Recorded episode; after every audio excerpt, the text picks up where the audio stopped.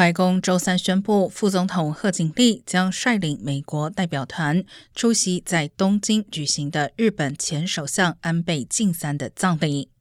贺锦丽的新闻发言人艾伦表示，副总统的行程从九月二十五号开始到二十九号，除了出席今年七月被暗杀的安倍晋三国葬之外，贺锦丽还将在东京和首尔会见政府官员。此次访问将是贺锦丽作为副总统首次访问日本和韩国。